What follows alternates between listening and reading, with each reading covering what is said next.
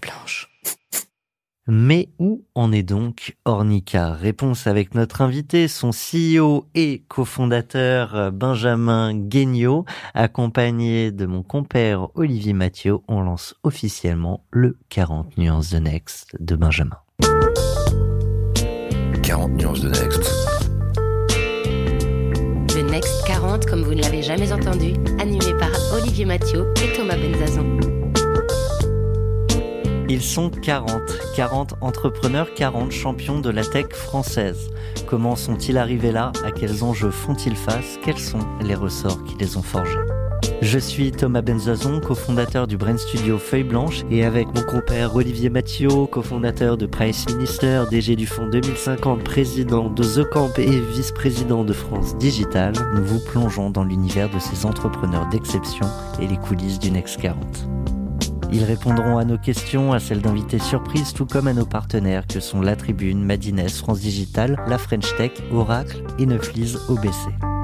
Vous en voulez plus? Abonnez-vous sur vos plateformes de podcast préférées. N'hésitez pas à nous laisser un commentaire, à nous donner les fameuses 5 étoiles pour ensemble exploser les algorithmes et faire rayonner les entrepreneurs. Alors moi j'en veux plus, je veux plus de Benjamin Guénaud et je veux plus de bonjour, on s'est même pas salué. Bonjour Benjamin. Salut Thomas. Bonjour Olivier.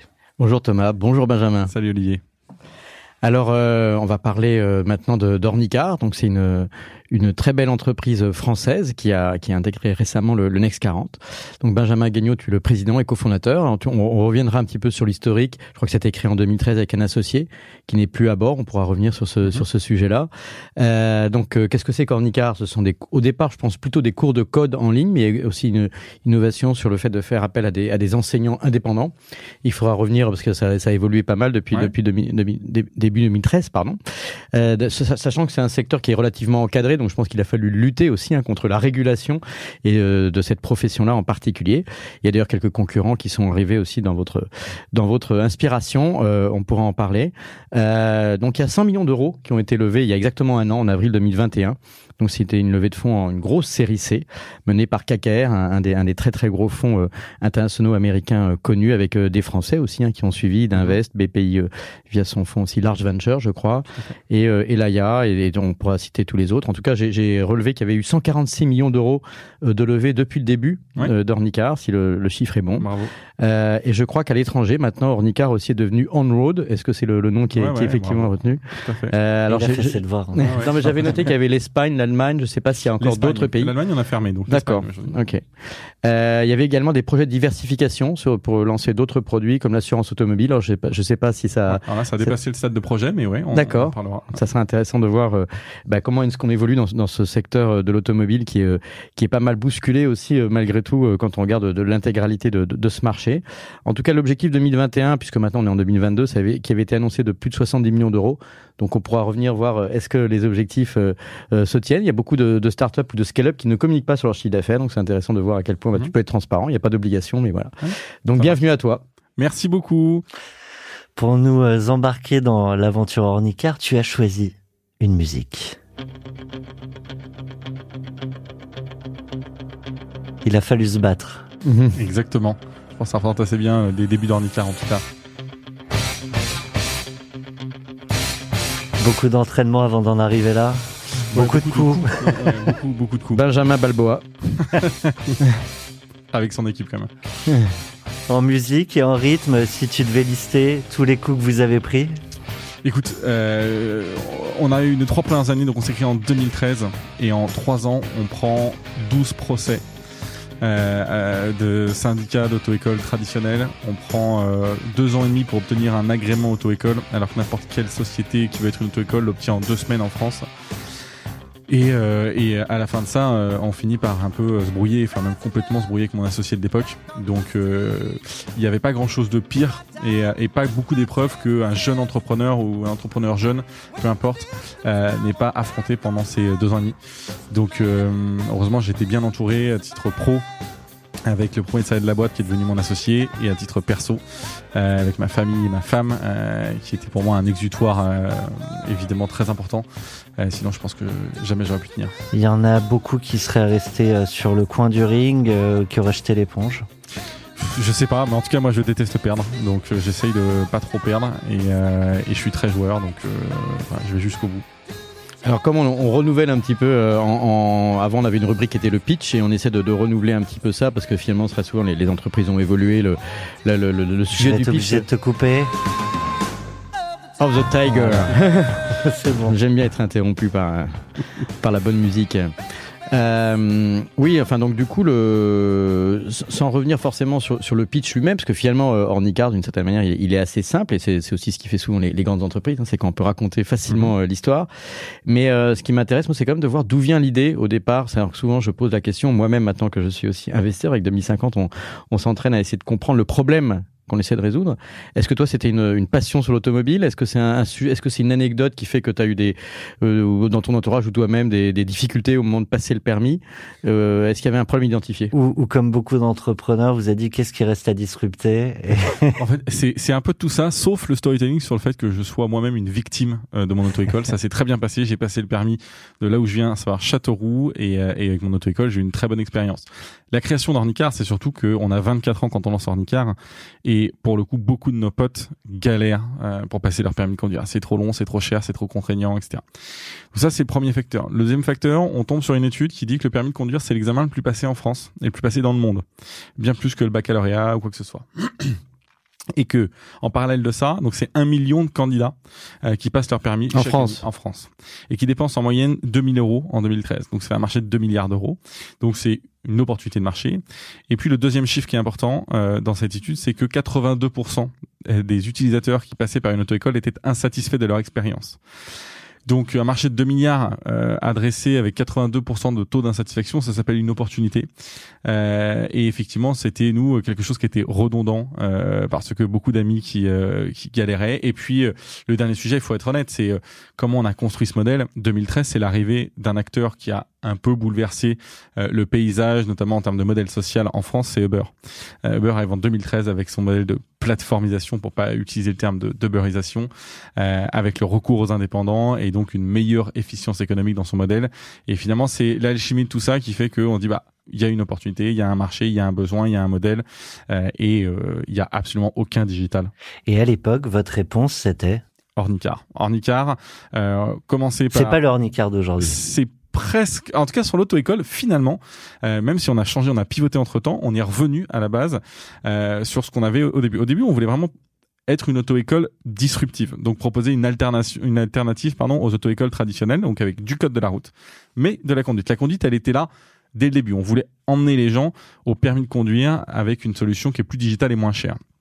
Donc ça commence par le code de la route qui est notre premier euh, premier le premier produit quand on passe au permis de conduire puis ensuite cette euh, cette marketplace entre enseignants de la conduite et candidats au permis de conduire qui a voilà. ça a été notre idée de départ et c'est l'idée qu'on exerce aujourd'hui sur notre business unit éducation. Effectivement, euh, on s'est rendu compte avec le temps que pour être une auto-école, il faut avoir, enfin très rapidement, avec pour être une auto-école, il faut être euh, agréé, avoir un agrément de l'auto-école, d'auto-école qui est délivré par le la préfecture de votre lieu d'établissement. Et, euh, et bon, pour la petite histoire, cet agrément, normalement, c'est un lecteur DVD, un local de 25 mètres carrés, une télévision, euh, une voiture double commande et un contrat avec un enseignant de la conduite diplômé. Quoi. A priori, pas compliqué. Et ça, ça n'a pas évolué, ça c'est toujours la réglementation actuelle? Ouais, c'est toujours la réglementation actuelle pour être une auto-école. C'est local, c'est et puis cette capacité à prodiguer de la formation, ça passe par un lecteur DVD et une télévision. Donc on est en 2022. Peu importe. Le modèle est, enfin le, le- le dossier est assez simple, on le remplit euh, et puis deux ans et demi après. Toujours rien. Donc évidemment, entre temps, deux ans et demi, c'est long. Sachant qu'on fait une levée de fonds auprès de, après huit mois après notre création. Et donc, euh, finalement, on doit expliquer à nos investisseurs quasiment pendant deux ans Ça arrive. Que vous n'avez pas le droit de... de... qu'on n'a pas le droit de faire ce pourquoi ils ont investi. Euh, juste pour euh, recadrer dans, dans le timing, euh, les procès arrivent plus tôt que les deux ans et demi. Ils Bien arrivent sûr. très vite. Bien sûr. Et après une grosse communication de votre part, enfin, je crois qu'on a entendu parler d'Ornicar à peu près partout. Alors, nous- nous- très très euh, schématiquement, création fin 2013, premier procès euh, six mois plus tard, donc mi-2014. Euh, on, on gagne à moitié notre procès, mais on, on communique sur le fait qu'on gagne. Euh, donc tout le monde, tout le monde est Cette bonne persuadé- guerre. Exactement, cette bonne guerre. Euh, et puis tout le monde adore les, les, les faibles. Et donc c'était vraiment le David contre Goliath, le- le- la gentille start-up euh, innovante contre les méchantes auto-écoles. Donc ça, ça a bien marché. On fait une très grosse couverture, euh, couverture média des plateaux radio, des plateaux télé en juillet 2014. A priori, il devait pas y avoir beaucoup de sujets passionnants dans l'actualité parce qu'on était effectivement partout. Euh, on a fini par faire la une du New York Times, euh, mais vraiment la, la une, quoi, euh, le 29 août 2014. Et évidemment, un article qui est encadré euh, dans les bureaux. Et, euh, et donc, qu'est-ce qui se passe quand vous avez une grosse couverture média, même si vous n'avez pas de clients, hein, bah, vous avez des fonds qui vous appellent. Et les fonds, au début, on leur dit, bah non, en fait, là, c'est trop tôt, etc. Et puis, l'argument qui tue en disant, mais aujourd'hui, vous vous payez pas Non. Bah, si vous levez des fonds, pour peut-être vous verser au moins un petit salaire, quoi. Ah, bah finalement, ça peut être intéressant de lever des fonds. et on lève un million d'euros en euh, novembre 2014. Donc moins d'un an après notre création, sans clients. Avec déjà les procès. Avec un, un, procès gagné, parce que l'appel était toujours pas tombé? L'appel tombe deux semaines après le, la levée de fonds. Et, euh, et voilà. Et donc ça, c'était un vrai euh, gage de confiance de Elaya Partek euh, Xavier Niel, Marc Simoncini, Jacques-Antoine Grandjean, qui sont les, finalement les investisseurs, et euh, Bertrand, fondateur de La Fourchette, qui sont les investisseurs qui ont cru en Rnicard au début. ouais. Exactement. Et, euh, et donc c'est grâce à ça qu'on a réussi finalement à tenir espèce de, de, de, de shitstorm de, de, de trois ans euh, auquel on attendait, euh, enfin patiemment ou pas, notre agrément. Et donc c'était, bah, excuse-moi, je me dis parce que tu parlais de, de, d'Uber et donc euh, plateformisation et ça. Donc c'est aussi un peu en écho. Est-ce que c'est pour ça que le New York Times en a parlé? Est-ce que c'est un peu en écho avec la résistance des professions un peu protégées, régulées, numerus clausus ou euh... Alors je, pense que si je suis très honnête et je vais raconter toute l'histoire, le, le, le, New York Times on en a parlé, euh, en a parlé pour faire du French bashing. Quoi. C'était euh, le titre, euh, je me souviens plus de titre en anglais, mais c'était comment euh, l'administration française bloque une start-up qui a pourtant tué l'innovation. Exactement.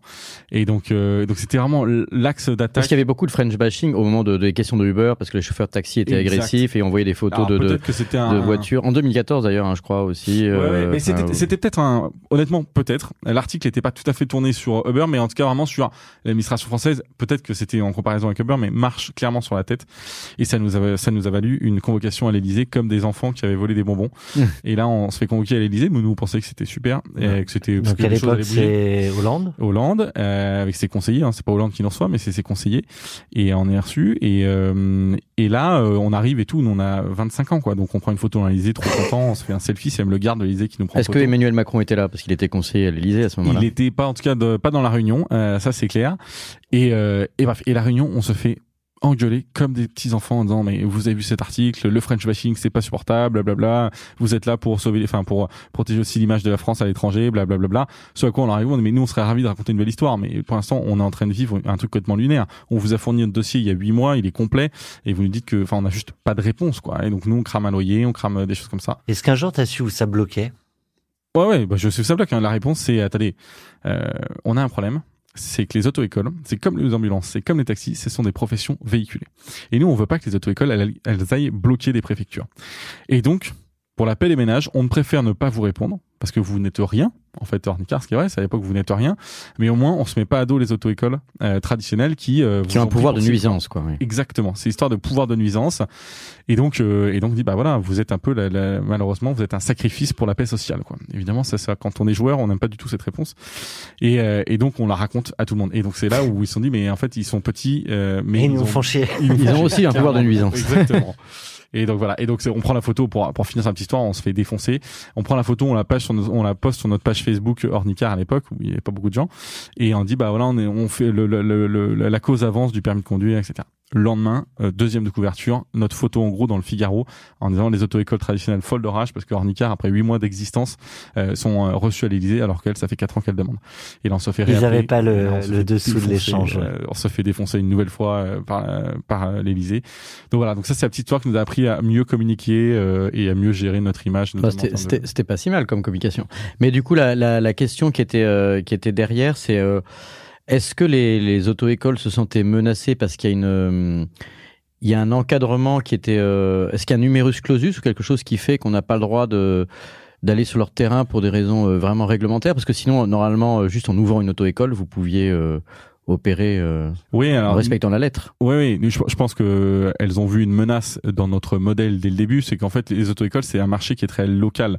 Euh, une auto-école c'est 70 clients par an en moyenne en France, euh, parce que quand elle ouvre euh, dans la ville de Châteauroux rue Tartampion, et eh ben elle va euh, finalement toucher les, les, les, les, rues autour quoi, et pas du tout consciente de la puissance qu'elle pouvait avoir avec le digital, etc. Et, et donc elles ont vu notre modèle, elles se sont dit mais pour eux, c'était pas possible. Légalement parlant. C'est-à-dire que l'agrément était valable pour la ville de Châteauroux, mais pas pour d'autres villes, alors que la loi n'a jamais précisé de localisation pour l'agrément. C'est ce qui a valu, il y a eu au moins, je pense, huit procès sur le thème de la localisation de, de, de l'agrément. Certains procès où c'était vous qui étiez. Voilà, nous on a attaqué au début, on a attaqué un petit peu, mais jamais les, les syndicats d'auto-école. On a fait que se défendre. Et comme ils sont six, eux ils se relayaient. Ils ont attaqué la première fois tous les six ensemble, et puis après ils ont fait ok, on va faire un par un. Ça coûtera, euh, en tout cas, ça coûtera un peu moins cher, et surtout ça, ça traînera dans le temps, parce que sinon on va pas pouvoir les attaquer. Et là, parfois on reçoit des assignations de justice pour des trucs, c'est lunaire. C'est vraiment pour défendre auprès de leurs adhérents le fait que euh, leur cotisation sert à, détruire le méchant ornicard, quoi. Donc, euh, donc voilà. Donc le modèle, je pense, leur faisait peur notre communication n'était pas bonne, on les a un peu. Mais est-ce que c'est aussi une attaque par les prix, clairement Aujourd'hui, combien ça coûte Donc, si on revient au, à la base du point de vue du consommateur, euh, de, de l'élève en fait, ou des élèves, ça coûte combien aujourd'hui de passer son permis avec handicap alors, si on prend le pack 20 heures, en moyenne en France, il faut plutôt 35 heures, mais on va prendre un pack 20 heures. Euh, donc chez standard chez tout le monde, on peut comparer. Exactement. Aujourd'hui, on est à 749 euros pour un pack 20 heures chez Ornicar. Quand une auto-école traditionnelle pour un pack 20 heures, ils sont entre euh, aux alentours de 1200, 1250. Je fais vraiment une moyenne et, nationale. Et ils te rajoutent 2-3 heures en simulateur qui sert à rien. c'est moi qui le dis. Et ils rajoutent tout ce qu'ils peuvent euh, sur des frais de dossier, etc. Et en fait, il y avait des dérives terrible, mais il n'y avait pas d'alternative, donc elles en ont profité quoi. Est-ce qu'on aurait pu imaginer que finalement euh, tu te serves d'Ornica pour euh, remplir euh, leurs espaces disponibles? Parce que typiquement on être en marketplace en fait. ouais, 70 notre notre idée notre toute toute toute première idée avant même qu'on crée la boîte, c'était un logiciel à destination des auto-écoles sorte de la fourchette où on leur mhm. permettait d'améliorer, de, de faire de booker des réservations, gérer les calendriers, etc. Exactement. Ce à quoi elle nous a répondu, mais mais mais vous êtes des petits branleurs d'école de commerce. L'internet et l'auto-école, ça n'a rien à voir. Et cette phrase, je la cite, elle m'a marqué. Ça fait quand même quasiment dix ans, euh, et, et donc je me suis dit, mais c'est c'est merveilleux si vous pensez ça aujourd'hui, alors que finalement 80% de vos clients ont moins de 25 ans, mais mais on va vous on va vous dégommer quoi, hein, parce qu'on va nous-mêmes être une auto-école. Et alors, si vous êtes persuadé qu'il n'y a pas besoin d'internet dans votre formation, euh, on a de beaux jours devant nous quoi. Donc euh, donc voilà. Il y a des phrases comme ça qui te clairement. Ah bah celle-ci elle marque. Hein. non mais en fait il y a énormément de professions qui se sont si menacées évidemment. On, on, pense bien par Amazon ou nous quand on lançait Price il y a très longtemps, on allait voir des libraires et ils voyaient Amazon comme un concurrent et nous leur dit mais non on peut vous amener des clients en fait. Vous allez pouvoir envoyer des, des livres, des disques etc. Et, euh, et, le, le, parcours est assez long, effectivement. Euh. et du coup, vous avez jamais collaboré avec les avec les syndicats? Est-ce qu'il y avait des, il y a eu des voies explorées ou pas? Avec les syndicats, jamais. Avec quelques auto-écoles. Aujourd'hui, on a quelques auto-écoles qui sont clientes sur notre plateforme pour les, leurs heures de trou, quoi. Donc elles disent oui, bah ça, ça nous paye un peu moins bien chaque heure. Euh, mais par contre, ça... ça... vous évite de rien gagner parce que nous, on a des enseignants qui sont salariés, donc euh, quand qui travaillent ou qui travaillent pas, moi, je dois verser un salaire. Et, et ici, je veux dire, c'est que les auto-écoles sont pas finalement, on voit peu de, de gérants d'auto-école rouler en Ferrari, quoi. Euh, les, auto, les gérants d'auto-école, ils ont du mal à joindre les deux bouts. C'est le modèle qui est mal fait. C'est qu'ils ont euh, des charges liées à l'obligation d'avoir un local, euh, l'obligation, enfin même pas l'obligation, mais le, fait de recourir à des enseignants salariés, etc. Et avoir une capacité d'accueil de clients, parce que le numéro clausus, il n'est pas sur le nombre d'auto-écoles, mais il est sur le nombre de places d'examen attribuées aux auto-écoles, ah oui. qui vient limiter leur capacité de croissance. Et nous, c'était notre obsession, c'était il faut contourner ce numerus clausus de place. Quand vous avez un agrément d'auto-école, alors vous avez pris un loyer, ça vous coûte une fortune, on vous dit gentiment, tiens, ton agrément et tu as le droit à quatre places d'examen par an, par mois. Donc ça fait quatre clients par mois. C'est c'est c'est pas, pas, possible. Euh, donc forcément, on se marche plus, euh, on marche plus sur chaque client qu'on va. Quand, quand on lance sa boîte, on se demande souvent comment on va générer sa communauté. Euh, donc tu avais certes ta promesse, mais finalement ce combat, c'est ce qui l'a accéléré clairement. Euh, aujourd'hui, euh, les ennemis de mes ennemis étant mes amis, euh, nous, on a surfé une, beaucoup sur la... Enfin, notre communication a été actée sur... nous, on est les remplaçants des auto-écoles, on est les amis des candidats au permis de conduire. venez chez vous, chez nous, c'est plus moderne, plus flexible et moins cher. Ça incitait mieux qu'on ait des petits branleurs d'école de commerce. exactement, exactement. Et est-ce qu'il y a une parce que tu, tu parlais d'opportunités de marché hein, avec 2, 2 milliards d'euros, disons en évaluant en moyenne le, mmh. la taille du marché euh, multipliée par enfin par les, les, prix multipliés par le nombre de candidats.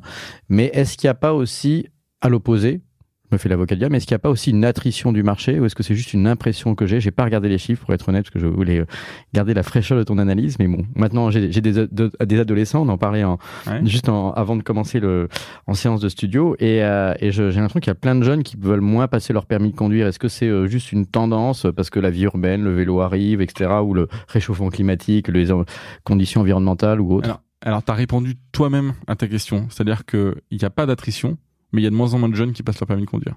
Ce qui fait que la moyenne d'âge. Juste, il le passe plus tard. Exactement. Il y a toujours autant de personnes qui passent le permis de conduire. C'est, ça suit la démographie. Allez, peut-être un tout petit peu moins que l'évolution démographique, mais vraiment, ça se joue ça la marge. rien du tout. Euh, mais juste la moyenne d'âge recule. Les jeunes sont moins intéressés par le permis de conduire. Je reviens sur toute cette période. Tu l'as évoqué rapidement euh, tout à l'heure, mais euh, c'est toujours un questionnement. Les associés et notamment se séparer d'un associé. C'est avec le recul, au-delà de comment ça s'est passé, peut-être que vous êtes l'un et l'autre très très transparents sur sur l'histoire, mais c'est la pression de tous ces procès, de la vision que vous aviez qui qui risque pas d'arriver suffisamment tôt, qui qui en qui fait qu'on en arrive là? Il y, a, y a plein de sujets. Je pense que on, on a fait deux erreurs. Je sais, je le, évidemment, on se voit plus beaucoup. Hein. Euh, on a fait deux erreurs. Je pense que, et ça c'est très personnel, mais qu'il faut pas qu'il y ait d'association à 50-50. Je pense qu'il doit y avoir un chef euh, ou une chef qui peut trancher le qui peut trancher en cas de désaccord.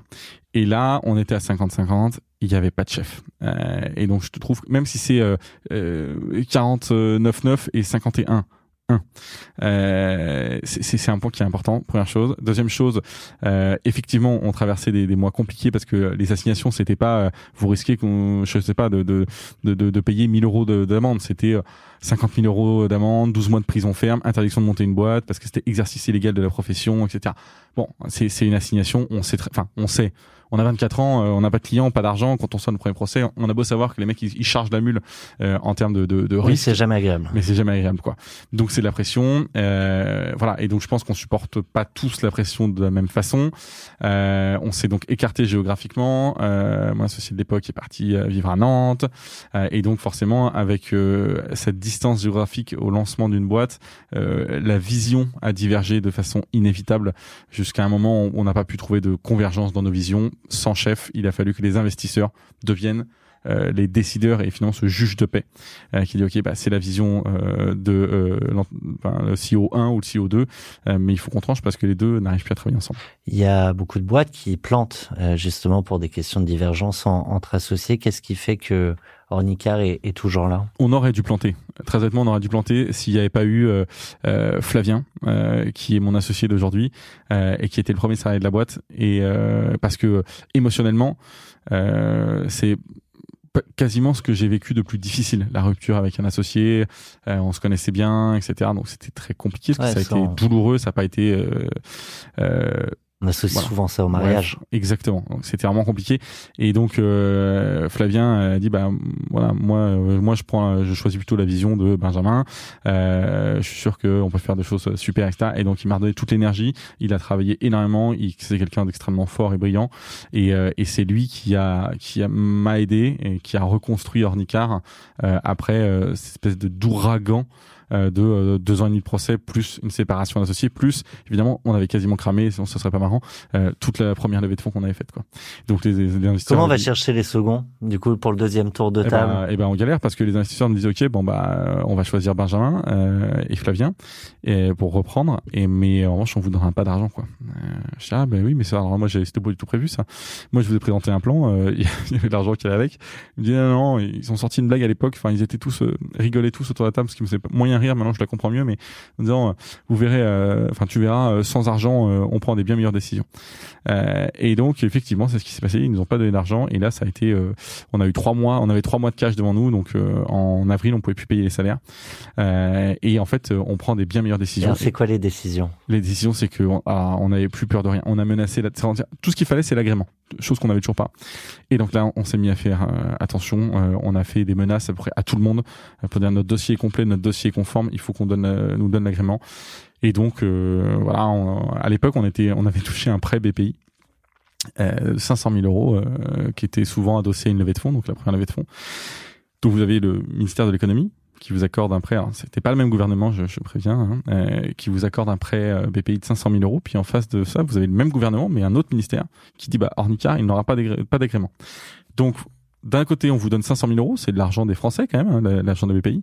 Et puis d'un autre côté, on vous empêche d'exercer. Donc forcément, vous cramez ces 500 000 euros euh, à ne rien faire. C'était, c'était, c'est vraiment jeté par la fenêtre, quoi.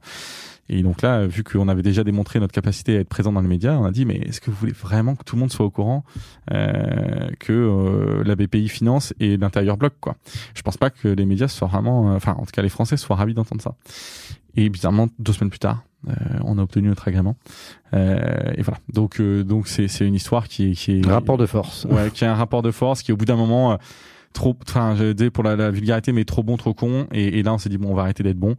Et, et, je me souviens tout le temps. C'est, ça a été, un, moi, j'étais pas là, mais on m'a raconté cet, cet événement. Euh, c'était un de nos conseillers qui était là à cette réunion avec Emmanuel Macron, ministre de l'économie, euh, qui a dit mais je crois pas. On a fait, euh, on a travaillé sur des projets d'évolution législative pour donner du cadre à la concurrence, enfin ouvrir le cadre pour la concurrence des auto-écoles. Euh, et ils ont toujours pas l'agrément, mais il n'était pas au courant. Il était ministre de l'économie à l'époque. Hein. Et, et là, il prend son téléphone, il appelle Bernard Cazeneuve et il dit mais je crois pas le dossier Ornicard. Euh, donc apparemment Cazeneuve un peu emmerdé euh, au bout du fil, il dit ouais non mais tu sais c'est compliqué, c'est école etc. Et euh, et là Macron aurait dit il est hors de question que l'administration régule l'économie. À partir du moment où le dossier est conforme à la réglementation, on laisse la concurrence se faire. Et deux semaines plus tard, on avait notre agrément le 31 mars 2016. Voilà. Après trois ans. exactement, exactement. Un peu Patience et longueur de temps font plus que force ni courage, même s'il a un petit coup de force et un coup de rage. ça, on avait le choix, on était vraiment à poil. Quoi. Euh, on, on, a évoqué rapidement les, les, différents modèles par lesquels vous êtes passé. Est-ce qu'il y en a qui ont pas marché du tout, euh, d'autres qui ont été pour le coup particulièrement porteurs? Alors là aussi, euh, donc euh, pendant ces deux ans et demi, on n'a pas euh, regardé notre montre en attendant que le temps passe, quoi. Euh, donc on s'est rendu compte que le code de la route, on pouvait le faire sans l'obtention d'agrément. Donc on dit ok, on va lancer notre offre code de la route. Aujourd'hui, vous avez des éditeurs que tout le monde connaît, des grands éditeurs de, de code de la route. Euh, je ne dirais pas leur nom, mais euh, vous achetez un livre de code de la route, c'est souvent voilà, il y en a, il y en a deux ou trois. Et, voilà. et, donc on va voir ces éditeurs et puis on leur dit bon bah comme toutes les autocols de, de France, on dit bah on va vous acheter votre solution puis on va la revendre. Distribuer, Et voilà, la distribuer. Et là non, non et non. Donc trois noms, trois éditeurs, trois noms, plus de possibilités. En disant, euh, euh, en fait, on a en off, c'est on a reçu un courrier des autocols traditionnels. Le premier qui bouge avec vous, donc avec Ornica, il perd son chiffre d'affaires. Il perd son chiffre d'affaires avec les autocols traditionnels. Donc ils disent, bah nous on peut pas, c'est trop risqué, etc. On peut les comprendre. Ah non, je peux les comprendre. Évidemment, je les ai attaqués hein, pour refus de vente. Euh, ce à quoi après ça s'est débloqué. Néanmoins, nous en parallèle, j'avais fait deux pistes. Quoi. Je les attaque. Et, je crée mon truc de mon côté. Je crée mon truc de mon côté. Et on a créé le truc de notre côté. On a mis des enseignants dans, dans, la voiture euh, et on a dit bah euh, allez c'est parti, prenez les photos, euh, questions de code. Euh, et on a sorti nos premières questions de code comme ça. Et donc on sort nos, nos, questions de code. On est en mars 2015, donc on est six mois après la levée de fonds et on a nos premiers, enfin nos premiers clients, nos premiers euros de chiffre d'affaires. Mais on est une auto-école en ligne. Et donc ce qui devait arriver arriva. Euh, on a des clients qui viennent nous voir et qui disent bah j'ai mon code de la route maintenant, je vais passer à la conduite. On dit bah non mais ça on n'a pas d'agrément, on n'a pas le droit. Et ils nous disent bah et en face les auto-écoles veulent parfois pas prendre quelqu'un qui a son code. Exactement. Et, donc là le ça sentait à plein nez le bad buzz. Non mais moi les autocols me refusent parce que j'ai passé mon code avec euh, Ornicar et donc ils veulent marquer le coup et ils ont dit euh, non. 1, 2, 3, 10, 20, 30 clients. Je dis, oulala, ça se sent pas bon. Euh, et donc, on n'a plus le choix. Et sinon, quand on a plus le choix et quand on est au pied du mur, bah, on prend les meilleures décisions. Et donc là, on réanalyse un peu le, les textes réglementaires. Donc moi, j'apprends par cœur les articles de loi du code de la route, pas version euh, code de la route, les questions de code, mais version euh, code pénal, quoi, code de la route. Et je me rends compte, euh, avec euh, notre avocat de l'époque et Flavien, etc., mais on se rend compte que finalement, l'agrément auto-école sert à se faire rémunérer pour l'enseignement de la conduite. Ok? C'est la base de la loi. C'est pour se faire rémunérer pour l'enseignement de la conduite, il faut avoir un agrément. Et donc on dit bah très bien, ne nous faisons pas rémunérer pour l'enseignement de la conduite. Donc nos enseignants, on leur dit bah vous allez proposer une formation à titre gracieuse. Donc vous n'allez pas vous faire payer pour ça. Évidemment, on a une, une solution pour vous faire payer. On dit bah vous n'allez pas vous faire payer pour l'enseignement de la conduite, mais vous allez vous faire payer pour la location de votre véhicule à double commande. Donc vous allez changer vos statuts, vous n'allez plus être enseignant de la conduite, mais loueur de véhicule à double commande. Ah là et donc on lance, on lance notre offre conduite avec un, une baseline qui, qui, qui aujourd'hui n'a aucun sens, mais on dit on est la première plateforme de location de véhicules à double commande avec prestation d'enseignement de la conduite à titre non onéreux. Donc ça c'est malin. Ça c'est un gros un gros pivot, mais mais mais voilà. Ce qui était important, c'était qu'on mette le pied dans la porte parce qu'aujourd'hui ils nous refusaient l'agrément parce que euh, ça leur coûtait rien. Donc là, on met le pied dans la porte. Donc on, on est baqué par ce modèle-là. On fait euh, 4 JT en une semaine, euh, septembre 2015, euh, et euh, où, où t'assumes le côté un peu malin? Bah, j'ai des, des, des trainings de communication pour bien expliquer aux journalistes ce qu'on fait, parce que c'est quand même tricky. Euh, mais on s'en fiche, on y va, 1er septembre, enfin début, début septembre 2015, et on communique. Et alors là, Tout Mais- le monde. Mais règle- réglementairement, quand tu loues la voiture, euh, en tant que du coup c'est le client qui loue la voiture, Ouais. euh, il doit pas justifier d'avoir passé quand même des, des cours Non, il est en candidat libre. avant de passer. En, il peut être en candidat libre Ouais. sans forcément avoir le pack de 20 heures ou etc. Exactement. Ça, exactement. ça n'a pas. Il n'y a pas de réglementation qui impose une, une Il y durée a minimum. 20 heures pour les candidats auto-école et il y a 0 heure pour les candidats libres. Et donc, Ouais, t'avais bah, des boîtes qui s'étaient lancées juste sur Ouais, la location à exactement. double pédale. C'est la première fois que j'ai conduit, moi, c'était euh, Bah, sur, euh, Sur une voiture à double Bah, pédale. ouais, Bah, voilà. ouais. Sauf que nous, t'avais sur la toujours place de l'enseignant, euh, l'étoile, c'est comme ça. Ouais. et lui, t'avais toujours l'enseignant à côté. Et voilà. Et donc, euh, et donc là, on met le pied à la porte. Évidemment, tout le monde hallucine, hein, que ce soit les politiques, l'administration, les syndicats, tout le monde dit, mais comment ils ont fait? Je sais pas, je leur ai pas donné l'agrément et ils sont, ils sont fous ou ils sont bêtes, quoi. Mm. Et donc, on y va et, on, et on, on met ce pied dans la porte. Et là, on vend des heures de conduite. Beaucoup, beaucoup, beaucoup, beaucoup d'heures de conduite. Et donc, finalement, très vite, on a appliqué le too big to fail, quoi. Euh, donc maintenant, ils pouvaient plus nous retirer l'agrément en claquant des doigts. S'ils retiraient l'agrément, fallait donc qu'ils justifient pourquoi ils retirent l'agrément. Donc peut-être qu'on n'était pas conforme, mais nous, on aurait dit, mais l'autre dossier, la demande de dossier, elle en est où? Parce que celle-ci, elle est conforme. Euh, et donc, en fait, on a mis le doigt dans un engrenage où ils ne pouvaient plus, finalement, euh, nous retirer, enfin, nous ça, attaquer. c'était avant l'appel de Macron à Cazeneuve. Ouais, ça Ouais, c'était avant. la- c'est- on était toujours dans cette phase Mm. sans agrément. Et, euh, et après, bon, on s'est fait attaquer en justice par les syndicats. Ça- alors, pour le coup, la justice est toujours lente, sauf quand ça nous arrange pas. Et donc là, en trois mois, euh, on, on prend un abus de droit. Et donc en fait, ça s'appelle un abus de droit. Vous prenez plusieurs bouts de texte de loi et puis vous en faites votre propre sauce. C'est un abus de droit et donc euh, abus de droit et donc on doit changer. Euh, et donc là, on est en, en décembre 2015. On reçoit cette euh, défaite de procès. Alors pour vous, c'est moins la fête parce que tous les euh, journaux titrent euh, c'est la mort de l'auto-école en ligne Ornicar, blablabla. Euh, deux jours plus tard, on se, on se officiellement on se brouille avec mon associé de l'époque. Et donc janvier 2015, pas ouf. Euh, ouais, voilà, euh, clairement. euh, là j'étais à terre j'étais à terre et euh, et heureusement euh, et heureusement on reprend la boîte euh, avec euh, avec mon associé on dit ok on va redemander un agrément parce que là on était à Paris et donc là on fait euh, vous voyez Obélix qui va euh, qui va qui essaye de choper de la potion magique qui fait la queue euh, déguisée avec un casque et ben là on prend euh, notre nom on s'appelle Ornicar euh, raison sociale on dit ok on change on s'appelle Marine Formation et euh, et on va pas demander à Paris on va demander à Nantes euh, et donc Marianne Formation va demander un agrément à Nantes. Mais trop content de notre trouvaille. hein. On se dit, mais on est vraiment des génies. On dépose le dossier. Une heure plus tard, mon téléphone sonne en disant, mais Monsieur Guignot, vous pensiez vraiment qu'on n'allait pas vous reconnaître? Et donc évidemment, on sait Comment c'est. Obélix. c'est vraiment, euh, c'est vraiment Obélix qui, qui essaye de prendre de la soupe, euh, de faire de la potion magique. Et donc on se fait griller. Bon bref. Et, et là, pour le coup, euh, on est, on n'a plus le choix. Donc c'est là où on commence à sortir les crocs euh, et à mordre tout le monde. À un moment, euh, tous ces conducteurs, euh, du coup, qui réalisaient leurs prestations gratuitement en échange de la location de leur véhicule, est-ce qu'à un moment, quand même, dans, dans toutes ces phases-là, euh, bah, t'as une déperdition aussi Enfin, certains peut-être. Ah non, évidemment. Enfin, euh, évidemment que là, on n'était pas là pour euh, faire énormément de volume. On était là pour mettre le pied dans la porte, quoi, pour montrer qu'on existait, pour répondre aux, aux élèves qui nous disent "Mais moi, j'ai mon code et je ne peux plus passer en autre école. Je fais comment? Là, on leur dit "Bah voilà, on a cette solution. C'est c'est tout à fait légal. Enfin, c'est ce qu'on pensait à l'époque. Et en fait, euh, ça ne l'était pas tout à fait, quoi. Donc, euh, donc voilà, l'idée, c'était euh, de courir vers ce too big to fail le plus vite possible, quoi. Parce que sinon, ils allaient finir par nous tuer.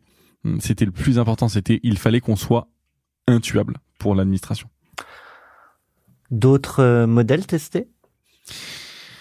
Non, écoute, euh, celui-là principalement. Euh, Aujourd'hui, on cherche, on fait des nouveaux, on, on va tester des nouveaux modèles euh, de pricing, etc. pour la partie code de la route. Mais euh, sinon, euh, intrinsèquement, notre modèle n'a pas beaucoup changé. Euh, voilà. Eh ben, super transition. Enfin, c'est toujours un sujet, ça, le pricing. Ouais. Euh, c'est quoi les débats pour aboutir à ce que vous allez proposer dans quelques jours, quelques la semaines? croissance. Il n'y a pas de débat en fait, c'était data. Et nous, ça fait partie de nos, de nos, de notre culture code. Euh, c'est-à-dire que oui, follow data. Euh, c'est-à-dire que on va arrêter de se baser sur des intuitions. Quand on voit que la croissance s'aplanit, euh, ou on respecte pas les courbes de croissance qu'on avait prévues, c'est qu'il y a quelque chose qui va pas. Il suffit de, de, de regarder sur internet quand on a des concurrents qui sont mis euh, moins chers ou gratuits, bah on sait où est le problème quoi. Aller euh, courir un sprint euh, avec un boulet à la patte qui est un prix plus cher que nos concurrents, c'est pas possible quoi. Et ça, voilà, dans le livre des erreurs que je suis en train de, de, de rédiger dans ma tête, euh, de, de choses qu'on a faites avec mon associé et mes associés, ça fait partie de ce sujet-là. Persuadé que la valeur perçue euh, va permettre d'aller vendre un service plus cher. C'est pas loin d'être du Ouais, bullshit. mais alors tu peux euh, jamais rivaliser avec un concurrent qui est gratuit. Tu peux jamais rivaliser. Alors, je dis ça, a Ouais. priori si. Mais, mais si tu penses prix, à un moment, ça. Bah, tu peux, tu, tu peux penser gratuit, mais euh, derrière, il faut savoir quels sont tes KPI. Quoi. Ouais. Typiquement, nous, il y a le nombre d'élèves euh, sur le code de la route, et puis il y a le, le nombre de gens qui passent le code de la route. Et donc, euh, donc le but, c'est de leur créer de la motivation et de l'engagement. Euh, et ce qui est certain, c'est se faire prélever ne serait-ce que de 1 ou 2 euros par mois, ça crée de facto un engagement euh, d'utilisation. Quand c'est gratuit, bah, il est pas pressé quoi. Donc euh, donc voilà donc c'est bon. Ça c'est des sujets qui sont évidemment hautement stratégiques pour nous. Mhm. Euh, mais mais comment on décide de changer de prix C'est quand euh, les courbes font plus qu'on a envie qu'elles font qu'elles qu'elles fassent quoi pardon. Euh, donc bah, on s'adapte, on réagit, on est on est agile quoi. Euh, il faut pas qu'on perde ça euh, même si maintenant la boîte c'est 275 personnes, il faut pas perdre de vue cette agilité quoi. Donc euh, et quand on nous dit quand on dit non, mais changer les prix ça va prendre pff, je dis mais t'avais plaisanté ou quoi? Euh, On change les prix rapidement quoi, il faut Et là on a recruté donc une des nouveautés, on a recruté un super nouveau CEO euh, donc on a deux business units, une partie éducation auto-école et une partie assurance. À chaque fois, euh, voilà, européen, à l'échelle européenne, bon, on est juste en Espagne sur l'éducation, mais on en reviendra, on reviendra après dessus. Mais on a recruté un, CEO euh, éducation, Nicolas, qui vient de chez McKinsey puis Jumia, qui a l'idée des opérations de Jumia en partie en Afrique, et, qui est arrivé, qui, qui, qui fait pas dans la dentelle, quoi, et qui nous a mis une claque, en fait, euh, en disant, mais les gars, et on est plus cher que les concurrents, il n'y a pas de raison. Donc maintenant, il faut qu'on travaille là-dessus, etc. Donc, euh, donc voilà comment on prend ces décisions-là. Euh, on est là pour, euh, on est là pour jouer, on est là pour gagner. Euh, on veut bouffer le marché, euh, on veut rayonner l'échelle européenne et mondiale. Et donc, il faut qu'on commence par bien faire nos devoirs sur notre pays, quoi. Tu, tu tu vous n'avez pas pensé à un moment donné que ça puisse être complètement gratuit, mais peut-être financé différemment? Euh, Parce que c'est un peu l'histoire du freemium aussi, enfin en général Ouais, dans beaucoup d'autres marchés. Tous ces sujets-là, euh, tous ces sujets-là sont clés. euh, L'accélérateur est gratuit, mais le frein est payant. Exactement. Si, si, euh, tous ces...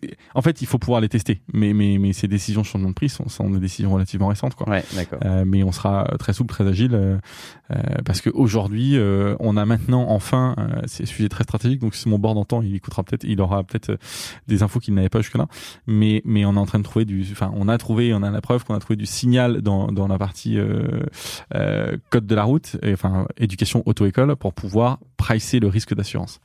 Et ça c'est très important, parce que le problème d'un assureur, c'est qu'il ne sait pas pricer un jeune conducteur parce qu'il n'a pas d'historique de conducteur. C'est un jeune conducteur. C'est-à-dire que juste dès, dès le code de la route, tu peux voir qu'en fonction des le- erreurs que, l'apprenti fait, Ouais. potentiellement il à risque ou euh, Exactement. C'est la façon euh, dont il euh, apprend à conduire dans sa globalité, la théorie et la pratique, euh, donne des indications fortes sur quel type de conducteur il va être. Euh, voilà. Bon, tout ça, c'est des sujets hyper stratégiques pour nous et, et qui sont au cœur de nos, déci- nos, nos réflexions. Quoi. Eh ben, c'est une transition parfaite pour la question de Anne Taffin de Madines. On l'écoute. Vous avez un message. Bonjour, vous vous êtes lancé comme courtier en assurance auto en 2020, mais vous ambitionnez de devenir assureur, ce qui constitue un grand chantier. Pourquoi est-ce important pour vous d'obtenir ce statut alors qu'il est long, coûteux et complexe à obtenir? Très bonne question. Euh, alors, entre plusieurs éléments de réponse, entre la communication euh, de cette euh, ambition et aujourd'hui, il y a eu un gros changement chez Ornicar. Euh, comme aujourd'hui, notre rôle avec mon associé, c'est de trouver les bonnes personnes, les mettre aux bons endroits au bon moment. on a également changé de CEO, enfin pas changé, on a recruté un CEO assurance. Euh, et donc cette personne, Philippe, qui était l'ancien euh, dirigeant de MMA et Aviva, euh, donc euh, une grosse Bien trouvé. Ouais, grosse expérience euh, dans l'assurance euh, est venu un tout petit peu challenger aussi cette cette vision. Nous historiquement, on s'est dit ok, on va être assureur parce que on veut disrupter le monde de l'assurance auto sur l'ensemble de la chaîne de valeur, de la souscription à la gestion de sinistres, etc. Et, et donc on veut le faire en trouvant une donnée qui est particulièrement pertinente pour mieux pricer le risque, à savoir avoir des ratios techniques, avoir une, une rentabilité en fonction de primes sur sinistre qui est supérieure à celle du marché. Ça serait quand même dommage si on trouve la magic sauce qui nous permet de mieux pricer le risque et de mieux anticiper l'accidentologie de nos clients, que ça soit un assureur tiers qui en profite à la fin. Mais ce, ce, qu'on ignorait, c'est, enfin, ce qu'on ignore euh, moins avec la de Philippe, c'est la complexité et la lourdeur euh, de tous les process quand on est assureur. Donc aujourd'hui, on veut être pas courtier, on veut passer à l'étape d'après. Donc ça s'appelle MGS, c'est Manager Generalman de, bon, je sais plus exactement, euh, assurance. Enfin bref, c'est c'est un, c'est tout comme un assureur, sauf qu'on porte pas le risque à la fin. Donc vous devez avoir euh, un partenaire assureur qui, qui le porte, c'est ça? Ou un réassureur. Ou un réassureur. Ouais, exactement. Mais c'est-à-dire qu'on gère la souscription, la gestion de sinistre. il y avait déjà des concurrents euh, sur le sujet. Donc la, la diff, c'est justement cette capacité avec la data, à, maîtriser le risque. Alors, la différence, évidemment, euh, ça c'est Et une la- data qu'ils n'ont pas pour le coup. Et, et là, vous êtes les seuls. euh, Exactement. Ça, c'est la, la grande différence pour le, pour le jeune conducteur. Euh, une des autres grosses différences euh, que Ornicar a par rapport à d'autres, c'est la marque. On a dépensé des milliers, voire des millions d'euros pour créer une image de marque forte. Euh, Ornicar, aujourd'hui, euh, en termes de, notoriété, euh, tout ce qu'on peut faire comme études, etc., montre qu'on est extrêmement bien situé sur toutes les personnes qui sont soit les jeunes, soit les parents qui sont les financeurs du permis de conduire. Et donc ça, c'est un, un atout formidable pour pouvoir disrupter un nouveau marché et pénétrer un nouveau marché de façon hyper rapide. La marque, la donnée et le fait que bah, le jeune conducteur, euh, on connaît à peu près tout sur lui. euh, Enfin, on sait qu'il va avoir besoin d'une assurance euh, parce qu'il est en formation chez nous. Quoi. Et du coup, ça veut dire, enfin, j'ess- j'essaie de projeter, mais seuls ceux qui du coup ont une meilleure, euh, un meilleur rapport entre le prix et, et, et le risque de. Je connais pas tous les mots hein, Ouais, de, de votre métier, mais globalement, est-ce qu'il n'y a pas que ceux qui ont du coup un bon prix parce que vous avez les bonnes datas sur eux qui viennent chez vous? Et, Alors, et, limite, est-ce qu'il n'y a pas, le risque aussi de jamais être assuré du coup si euh, s'il y a le, le comportement euh, blacklist euh, par la data les Bah chez eux, enfin chez vous. Bah, L'idée d'un assureur, s'il veut être performant, c'est qu'il faut essayer d'écarter les, les risques, enfin les mauvais risques, qu'on appelle les mauvais risques, euh, ou en tout cas pas forcément les écarter, mais les pricer en fonction. Euh, donc, bah, une personne qu'on a jugée comme étant plus à risque, euh, peut-être qu'il faut effectivement appliquer un tarif un peu différent. Et elle ira pas chez toi parce qu'à côté on lui propose. euh, Exactement. Mais, mais en fait, je pense que ce qui est important, parce que là, il y a eu une espèce d'euphorie à 18 mois sur les insurtech. Euh, ce qui est important, c'est qu'il faut bien euh, euh, comprendre que euh, il y a eu des, des histoires pas très réjouissantes, notamment aux États-Unis, sur des insurtech qui ont confondu euh, croissance et euh, croissance saine. L'assurance, on vend pas une paire de chaussures, quoi. C'est-à-dire que moi, si je fais de la croissance euh, day one, là, enfin, on va dire au mois de, on est quoi, mai, euh, je peux faire de très, une très belle croissance en mettant des prix pas trop chers, etc. Le problème, c'est Ça que se mesure deux, trois ans après. Exactement. ouais. Le risque, il vient me, me commencer à me grignoter les, les, les, les fesses euh, trois ans après et vient attaquer ma rentabilité, etc. Donc si j'ai souscrit du mauvais risque pendant deux, trois, quatre ans, j'ai pris un risque qui, qui- qui est colossal. Quoi. Et si on prend l'exemple d'une grosse boîte américaine qui s'appelle Roots Insurance, euh, qui a été quand même euh, introduit en IPO euh, euh, à 6 milliards après euh, 4 ans de- d'activité, donc bon, incroyable. Aujourd'hui, je crois qu'elle vaut entre 1 et 2 milliards pour la simple bonne raison qu'entre l'introduction en bourse et aujourd'hui, il y a les ratios techniques qui sont tombés. Et, euh, et à faire de l'assurance... Il y a eu beaucoup de sinistralité du coup il y a eu bah, il y a eu, euh, ouais, il y a eu beaucoup de sinistralité. Il y a eu surtout euh, des tarifs qui n'étaient pas adaptés à- au profil de risque de leurs conducteurs. Quoi. Proposer des réductions, c'est facile. Euh, ouais, après, d'ailleurs, faut. Et est-ce faut- mais alors, est-ce que, exploiter la data pour faire du pricing de cette façon-là, est-ce que c'est, c'est, ça demande des autorisations particulières en termes de bien privacy Bien de- sûr, bien sûr, tout ça c'est évidemment euh, cadré par une équipe euh, légale, etc. De toute façon, euh, une chose à savoir quand vous êtes investi par KKR, euh, on rigole pas avec Ah ouais. ces sujets-là. Euh, on rigole jamais, mais encore Et moins encore moins. quand vous avez KKR euh, derrière. quoi. Euh, du coup, avec l'arrivée de ce nouveau CEO sur euh, sur l'assurance, vous avez revu le modèle. Ouais. Euh, comment on, comment on entraîne des profils comme celui-ci? On les associe au capital on... Alors, euh, oui, oui, carrément. Alors, évidemment, on les associe au capital. Et déjà, comment on rencontre? Alors, ça, Comment on va les chercher? Ouais, ouais. Ça, c'est, c'est, c'est aussi le rôle, enfin, en tout cas, en l'occurrence, c'était le rôle aussi de nos, nos actionnaires, notre board, euh, notamment ce Philippe, euh, on l'a rencontré par l'intermédiaire de KKR. Euh, notre idée de départ, c'était de demander à Philippe de nous accompagner en tant que board member, ce qui restait deux places en tant que board member indépendant. Et donc, finalement, on s'est dit, mais ça peut être un super profil pour nous apporter tous ces insights sur l'assurance, comment on fait de l'assurance. En fait, c'est un vrai métier, l'assurance. Euh, et, euh, et puis euh, après, je pense que c'est du fit humain. Donc moi, j'ai déjeuné avec lui en octobre et euh, je lui raconte en disant mais voilà notre vision, etc. Et à la fin, est-ce que vous seriez intéressé pour nous accompagner en tant que board member?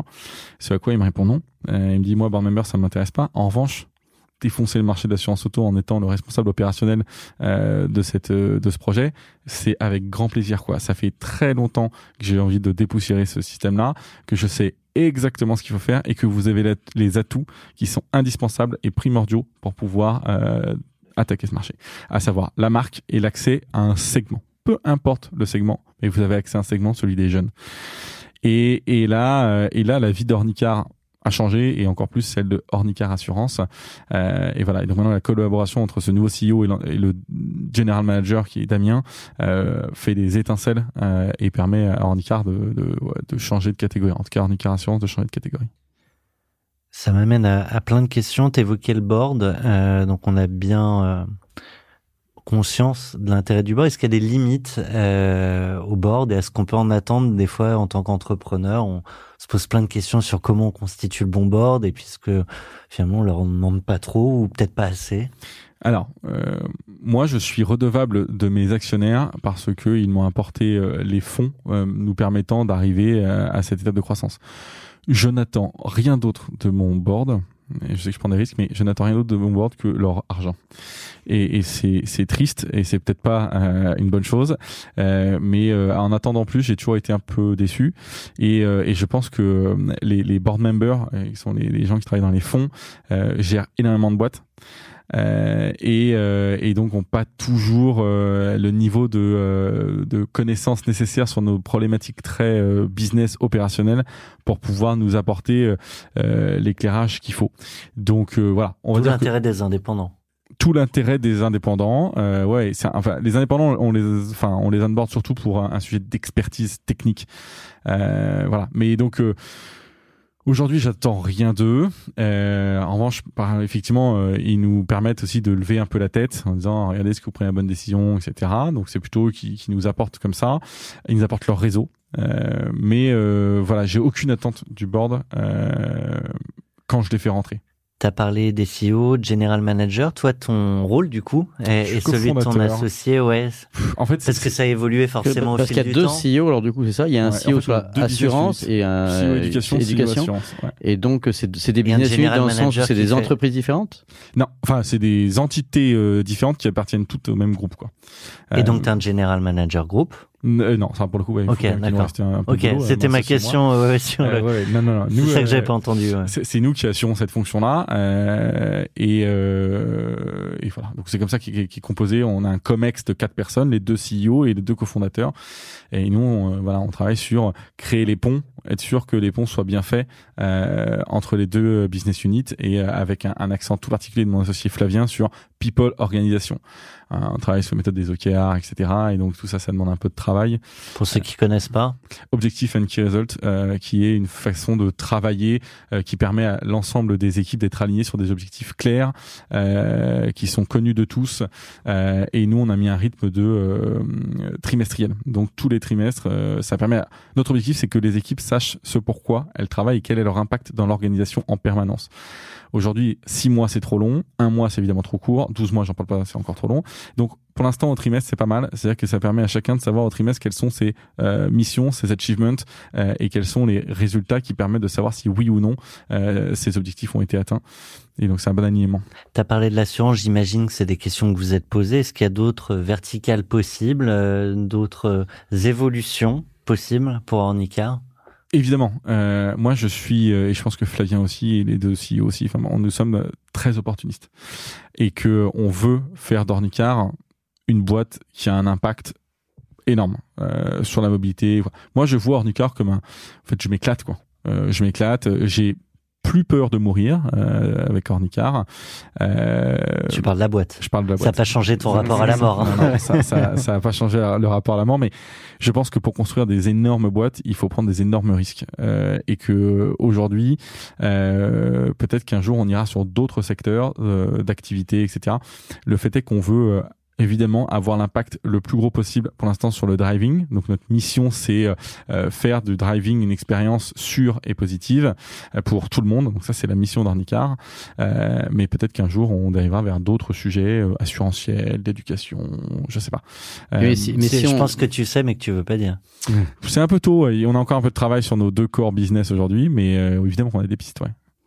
Et nous, on aime bien se projeter un peu dans, aussi dans, dans, le monde d'après, si on regarde le, le, marché en tant que tel, finalement. Euh, tu disais qu'il y avait, pas moins de candidats, peut-être un peu plus, âgés, mais est-ce que du coup, ça donne des perspectives différentes sur l'évolution, euh, pas tant de l'appétence pour le, permis de conduire, mais de, de l'appétence pour la mobilité, les, autres formes de mobilité? Euh, ça pourrait être, je dis n'importe quoi, mais est-ce que vous avez pensé au, permis poids lourd, au permis, à tous les autres permis, y compris, y compris moto, ou pourquoi pas bateau ou autre?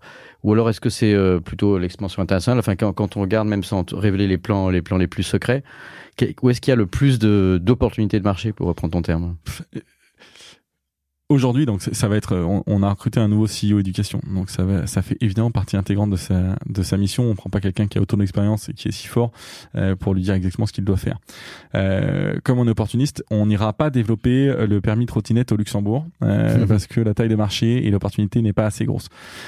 Voilà, donc, donc aujourd'hui, le permis poids lourd, euh, ça ne nous paraît pas, pour l'instant, euh, en mai 2022, euh, être une opportunité suffisamment importante. Le permis moto, il y a quelques complexes, enfin des complexités opérationnelles pour venir au point de rendez-vous avec une moto, enfin deux motos, quoi, une moto pour le pilote et une moto pour le prof. et la moto à double pédale, pas encore. Pas encore. Il faudrait faire sur un sidecar, mais bon, c'est un peu plus compliqué. Donc, donc voilà, aujourd'hui, l'opportunité pour nous, c'est c'est se servir de l'éducation pour améliorer le comportement sur la route des jeunes conducteurs et des moins jeunes conducteurs. Voilà, ça c'est vraiment la clé et le faire dans un maximum de pays européens pour commencer. Pourquoi? Parce qu'il y a une scène de passeportage des autorisations d'être un opérateur dans l'assurance à l'échelle européenne. T'évoques la mission, t'évoques la, la vision et l'ambition aussi. On a justement une question de quelqu'un que tu connais très bien. Tu pourrais nous dire qui c'est. Vous avez un message. Salut Benjamin, euh, d'abord je voulais te dire que c'était un grand plaisir de travailler à tes côtés depuis de, nombreuses années maintenant. Euh, et, euh, et j'aimerais donc en profiter pour te poser une question sur une des forces d'Ornicar aujourd'hui, c'est vraiment la puissance et la force de, la marque Ornicar. Donc ça fait, ça fait pourtant maintenant dix ans, ou quasiment dix ans qu'Ornicar existe. Il y a beaucoup de startups qui se créent puis euh, puis qui perdent un peu en momentum, qui perdent un peu en, force de la marque justement au fur et à mesure des années, ça devient plus euh, des startups. Aujourd'hui, Ornicar, c'est une, une, une, des marques très fortes dans l'écosystème scale-up et vous avez réussi à maintenir justement ce, ce, rayonnement à la fois auprès des consommateurs, mais aussi euh, une grosse marque employeur auprès des employés euh, d'Ornicar. Et donc je voulais, je voulais savoir au fur et à mesure euh, de ces années et sur des temps longs, comment on fait pour garder ce momentum dans le marché, comment on fait pour garder euh, une marque justement qui rayonne, qui devient de plus en plus forte, sans perdre la fraîcheur du début? Qui c'est? C'est Jonathan euh, Uzurovici ou Uzurovici. Euh, un de tes investisseurs? Un de mes investisseurs qui a investi quand il était chez Innovest et qui est aujourd'hui euh, un des board members indépendants d'Ornicar. J'attends rien de, j'attends euh, pas grand chose de mes investisseurs parce que déjà leur argent c'est formidable. Euh, néanmoins, Jonathan m'a apporté euh, bien plus que l'argent d'Invest. nous a apporté bien plus que l'argent d'Invest, qu'il a été toujours de très bons conseils. Et, et, bon, pour ça, je, je, je le remercie. Et, il a vraiment beaucoup participé et contribué où on en est aujourd'hui avec Ornicar. Pour répondre à sa question, en fait, c'est, je pense que ce qui a aidé, c'est déjà le travail de toute l'équipe. Quoi. Nous, euh, Ornicar, euh, on a eu euh, des équipes qui étaient évidemment euh, hyper engagées, sur lesquelles on a beaucoup travaillé pour pouvoir attirer les bons profils, les garder, etc. et surtout leur donner envie de se battre pour Ornicar et de proposer des solutions pour justement animer la marque, etc. Donc ça, ça a été un point important. Je pense que la diversification, ça permet de faire parler d'Ornicar, donc de lancer dans l'assurance auto, ça permet de continuer de redonner un peu exactement, de vie. exactement à, à Ornicar. Et puis on essaye avec mon associé d'incarner la marque au plus euh, en étant, en faisant des super podcasts, euh, en faisant des, des interviews, euh, des interventions dans différents événements, etc. Et ça, c'est un sujet où, où, où, en tout cas, c'est un sujet que je prends évidemment très à cœur. Et en étant, en essayant d'être euh, c'est toujours très pompeux, mais essayer d'être un peu moins, enfin pas trop rébarbatif, un peu inspirant, un peu pas bullshit. Bah, en fait, bullshit, mais dans le, tout en étant conscient de l'être, quoi. Euh, nous, Ornicar, si, si, là, euh, je devais euh, vous sortir la nouvelle euh, vision que j'ai pour Ornicar, ambition, c'est, il a été décidé que, entre les dirigeants européens, qu'il devait y avoir d'ici 2030 10 boîtes qui valent plus de 100 milliards. et ben, Ornicar sera une de ces boîtes-là. pour valoir plus de 100 milliards, il faut changer le monde. donc, comment on fait pour changer le monde? Et bah pour changer le monde, on permet aux gens de ne plus se tuer sur la route. Sur Ornica, on est la première solution qui permet aux gens de dire ok, toi si tu prends ta bagnole à cette heure-là, euh, sur cette route-là, euh, avec ces conditions-là, etc., tu as 98,9% euh, de louper ce virage-là et de te prendre le platane. Donc euh, soit tu prends un taxi, soit tu prends plutôt cette voie-là, ce machin, etc. Euh, bon, c'est un exemple. Et bah avec ça, on pourra dire si on arrive à rayonner avec cette offre-là dans le monde entier, qu'on vendra 100 milliards. voilà. Et c'est c'est ce genre de, de, choses qui permettent aussi d'animer la marque. Où je me souviens d'une intervention où on m'avait posé une question et ça, ça m'est resté. Et toutes les équipes me le ressortent à chaque fois euh, au BPI, là, Big, à l'événement BPI. Euh, elle me dit, bah, c'est quoi les ambitions de, Je dis, bah, elles sont simples, c'est juste qu'un jour, on va racheter Google. Et c'est con, enfin j'ai dit ça parce que j'avais pas d'autre chose à dire. Et, et, et en fait, ça c'est resté, ça a créé aussi quelque chose autour de la marque, aussi dans les équipes, euh, etc. Et donc euh, bon, bah, ça ça a marché, mais voilà, je pense que c'est un peu de un peu de un peu de culot ouais du culot du bullshit mais en étant transparent parce que je sais qu'on a quand même peu de chance de, de, de valoir 100 milliards et de racheter Google euh, mais pour ça il faut avoir l'humilité de d'accepter qu'on qu'on ait des échecs et ça fait partie de nos valeurs nous chez Arnica on a plus que deux valeurs l'ambition et l'humilité euh, qui sont pour nous euh, clés T'évoquais les, les échecs. Je crois qu'en en introduction, dans l'échange avec Olivier, tu as évoqué l'Allemagne et le fait que vous étiez retiré. Ouais. Ouais, ouais. Euh, encore une fois, une de valeurs, c'est l'humilité, donc il faut constater les échecs. Euh, et en Allemagne, euh, on est arrivé sur un marché qui était. Euh, on pensait que la France était un marché compliqué en termes de régulation, euh, et en fait, on s'est aperçu que face à l'Allemagne, on n'était pas si compliqué que ça. et donc, on a lancé l'Allemagne en disant, on va réussir à travailler, faire du lobby pour changer un peu et assouplir la législation. C'est quand même un gros marché. Rien que sur le code de la route, en Allemagne, vous avez 14 heures obligatoires en salle de code. Bon, alors pour faire du code en ligne, euh, on trouvait ça tellement aberrant qu'on s'est dit que ça tournerait jamais. Quoi. Il suffit juste que quelqu'un mette le doigt dessus et, et qu'on trouverait bien un petit, euh, une petite faille dans la loi. Mais quand les Allemands ils, rédigent des lois, ils font pas comme les Français. Quoi. Il y avait aucune faille. Pas d'abus de loi de, de droit possible. il y avait rien, rien n'était possible. On a essayé, on a rencontré beaucoup de, de députés, enfin leur députés, l'équivalent de leurs députés, etc. Avec beaucoup de, oui, oui, c'est ça, c'est une super idée. Pour l'instant, un peu compliqué, très long, etc.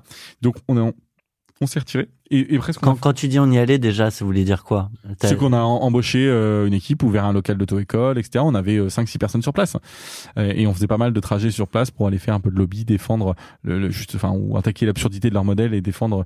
Le, enfin. Et donc ça, c'est toi et ton associé qui est en Allemagne. Qui est... Exactement. Euh, avec un country launcher qui était sur place, quoi. Mais est-ce que la, la, la culture, on, on prend l'exemple de l'Allemagne, mais plus, plus globalement, si on élargit en commençant par l'Allemagne, mais à, à d'autres pays, est-ce que les toutes ces, ces régulations, enfin ces, ce cadre légal, disons, est-ce qu'il est destiné à hum, vraiment se prévaloir de la sécurité des, des, des, conducteurs ou à protéger une profession? Clairement, à protéger une profession. Enfin, enfin euh, l'exemple, il est juste dans euh, il y a le confinement qui est arrivé. Euh, après le premier confinement, qu'est-ce qu'a fait l'Allemagne? Elle nous a rappelé en disant bon, on a changé la loi, ça y est, on peut faire du, du code complètement en ligne. Donc là, vous y allez? On ne sait pas encore. Pour l'instant, on est déjà sur l'Espagne. Euh, il y a aussi un truc, c'est courir 40 livres à la fois. Euh, c'est le meilleur moyen de se planter, quoi. Donc, euh, on fait étape par étape. L'éducation, on la passeporte en gros en Espagne. Pour l'instant, on progresse sur l'assurance en France. Mais voilà, on, on veut pas non plus qu'il y ait trop de défocus pour les équipes parce que ça serait la meilleure façon de se planter. Quoi. Et si on regarde après les, le, plus gros marché du monde, ça reste les États-Unis du coup pour, ou, en... Sur quel marché? Euh, Pardon, sur le marché de l'éducation du coup, on imagine euh, étant donné que la culture de la voiture aux États-Unis. Ouais, est mais justement, euh, ils ont pas vraiment de formation permis de conduire, ça dépend. Ah oui, c'est vrai des États. Euh, et finalement, c'est pas un marché global. Euh, et donc, euh, dans donc la plupart état des États, par état, exactement. Et il n'y a pas de, il y a pas de formation pratique dans la plupart des États, quoi. Donc, euh, c'est pas un marché si incroyable que ça. Pour l'assurance auto, évidemment oui. Alors pour le coup, euh, les insurtech ont bien, bien euh, vacciné le marché contre les insurtech elles-mêmes. Euh, mais euh, voilà, donc c'est ça qu'il faut le faire de peut-être de façon plus euh, assurantielle. Quoi. Et c'est pour ça qu'on a décidé de prendre ce, ce de recruter Philippe. C'est pour faire les choses moins en tant que insure, enfin moins en tant que tech et plus en tant que insurance. Un mot rapide sur la répartition euh, avec quelques chiffres entre les deux activités Ornica. Ouais, euh, aujourd'hui Ornicar, donc on en parlait, euh, t'en parlais en intro, euh, euh on a fait l'année dernière 67 millions d'euros de chiffre d'affaires sur la partie éducation, on est un peu en dessous des 70 millions visés, ça reste quand même 55% de croissance. Euh, dans une année où il y avait quand même des confinements, etc. Donc, donc le rachat de Google seulement l'année prochaine. Exactement, il va falloir attendre encore 18, ouais, 12 à 18 mois. euh, et puis sur l'activité assurance, l'année dernière, on fait... Euh, on fait 10 000 euh, nouvelles polices. C'est notre première année complète d'activité, quoi. Donc, euh, 2021, on fait 10 000 nouvelles polices. Euh, Panier moyen.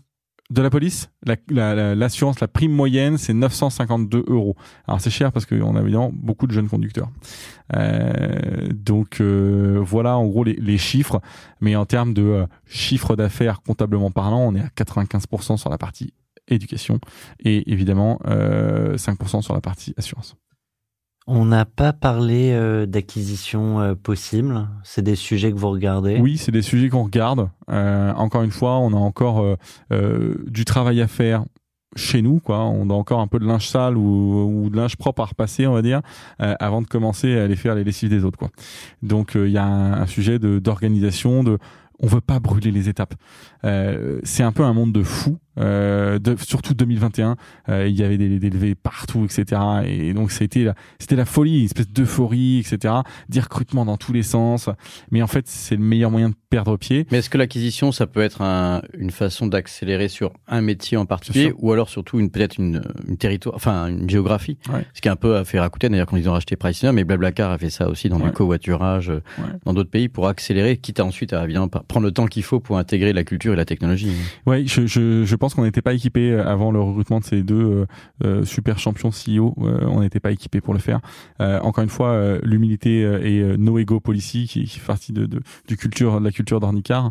Euh, je pense pas qu'on on avait les compétences euh, pour pouvoir faire ça euh, parce que c'est le meilleur moyen de se planter et, et c'était pas notre truc et on savait pas le faire.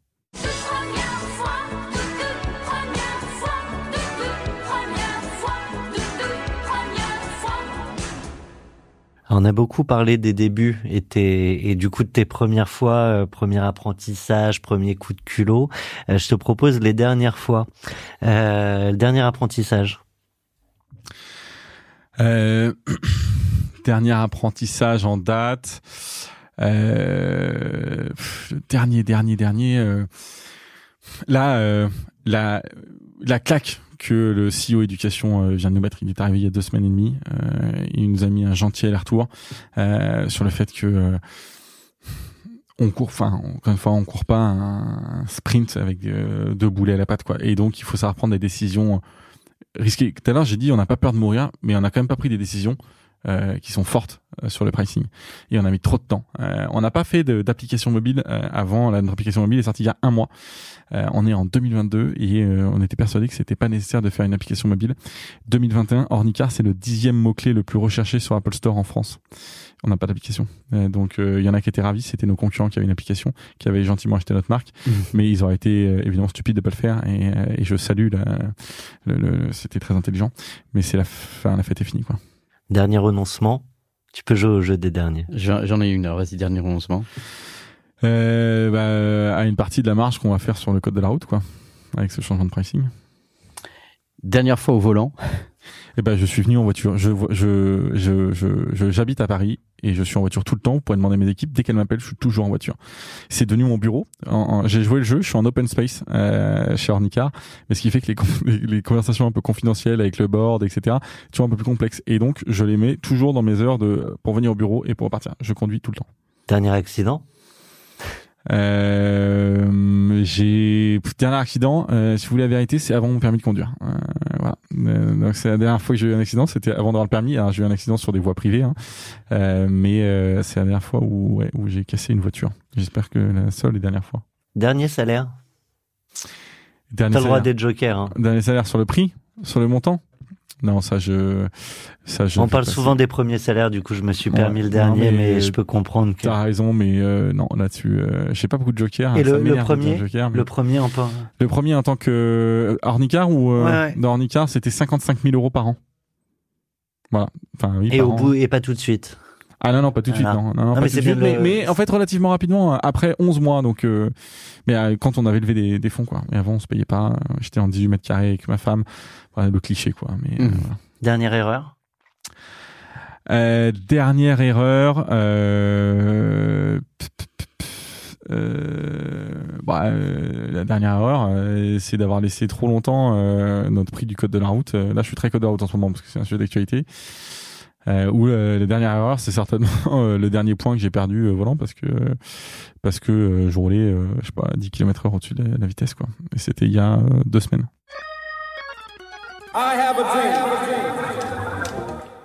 C'est Martin Luther King qui nous qui nous in- qui nous interrompt, enfin surtout qui nous euh, Le timekeeper, ouais, c'est le timekeeper, Euh, Martin. Non, mais c'est vrai qu'on est on est sur euh, la perspective de réfléchir au, au, au rêve d'après. Alors ça peut être euh, racheter Google, mais moi ça me faisait penser au fait qu'il y a aussi des ré- des réflexions sur la mobilité, même chez Google, hein, la Google Car. euh, ou chez tous les grands euh, Gafa. Et du coup, la- l'avenir de la mobilité qui est souvent aussi toujours un peu interrogé, euh, parce que risque de réchauffement climatique, euh, encombrement urbain ou euh, pollution, euh, qualité de l'air, mais aussi euh, parfois inefficacité, euh, tout simplement parce que parfois pour aller d'un point A à un point B, si ça prend trop de temps ou qu'on trouve pas de place de parking, euh, c'est pas toujours efficace.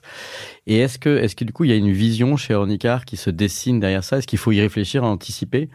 Euh, par exemple, la voiture autonome, si c'est un rêve ou pas, ou si ça devient des drones euh, ou des voitures volantes, comme dirait Peter Thiel. Est-ce que ça, ça, ça c'est des choses qui, euh, il y a la place pour l'anticipation ou du ou Ouais. de l'intuition? Évidemment que de toute façon, c'est- c'est c'est clairement une question que, que te pose KKR quand ils investissent hein, à la voiture autonome, etc. Bon, la voiture autonome, c'est pas moi qui le dis, c'était le CEO de, de, de Waymo, c'est euh, pour qu'elle ne soit qu'elle ne nécessite pas de la supervision humaine, donc c'est je crois niveau 5, euh, bah, en fait ça n'arrivera jamais. Ça n'arrivera jamais pour des raisons éthiques, euh, parce que un jour la machine va devoir trancher, tant qu'elle cohabitera avec des piétons par exemple, et qu'il y a un accident qui est inévitable, est-ce qu'elle va devoir euh, écraser euh, la dame de 75 ans euh, ou euh, la dame de euh, 25 ans avec une poussette. Ou écraser euh, les gens qui sont dans la voiture. Enfin, Ou laisser mourir le conducteur. Ouais, voilà. ou laisser mourir le conducteur. Donc, donc ça, il y a des problèmes éthiques qui fait que on n'y arrivera pas. En revanche, le permis va évoluer, la formation va évoluer euh, vers comment on apprend à gérer une machine autonome, quoi, ou semi-autonome, ou euh, voilà. Donc, euh, donc on y pense. C'est aussi pour ça qu'on s'élargit sur d'autres sujets, euh, à savoir l'assurance auto, et c'est pour ça que bah, dans les axes de, de, de pistes de, de, de, de pistes pardon de réflexion stratégique, évidemment. Euh, peut-être évoluer, sortir de la mobilité pure, euh, peut-être une stratégie pour Ornicar afin de réduire euh, cette exposition euh, et ce risque face aux évolutions souhaitables ou, ou pas de la mobilité. ouais. Donc, comment ne pas devenir le Kodak de, du Clairement, permis? mais on le sera pas. On le sera pas. Voilà pour le monde d'après. Eh ben, juste, euh, euh, ouais, très récemment, euh, on a eu les élections présidentielles et on, on a on a lancé cette rubrique Moi président pour donner la parole aux entrepreneurs qui ont un regard sur le monde. On parlait de, de la vision à, à long terme. Si demain je te nomme président, Benjamin,